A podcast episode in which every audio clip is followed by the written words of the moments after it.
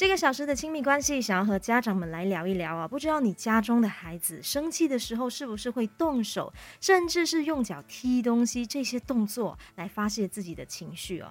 很多人都说啊，孩子其实都是有样学样的。但是家中明明没有人生气的时候会动手，也不会踢东西，那为什么孩子会这么做呢？当孩子这么做的时候，我们应该怎么办呢？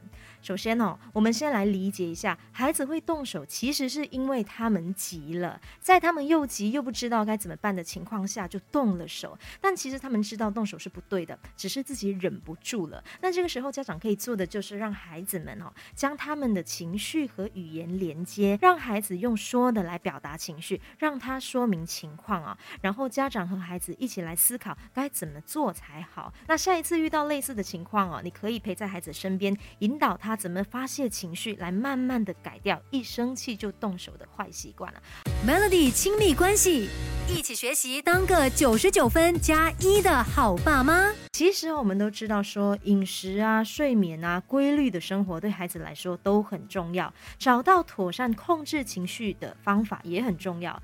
日本临床发展心理专家小竹园惠他就给了几项的建议：当孩子情绪不受控的时候，可以试试让他们喝水、深呼吸。躲进房内冷静，钻进被窝里，或者和爸爸妈妈创立一个暗号等等。如果孩子能够忍下怒气，就要给他们大大的奖励。这一些都是可以试的方法，但家长啊，还是要找出最适合自己孩子的方式。毕竟我们才是和孩子相处最久的人，对吗？也是最理解孩子的人。怎么样才能帮助孩子更好的控制情绪？家长还是需要下点功夫的哦。从好运势到育儿经。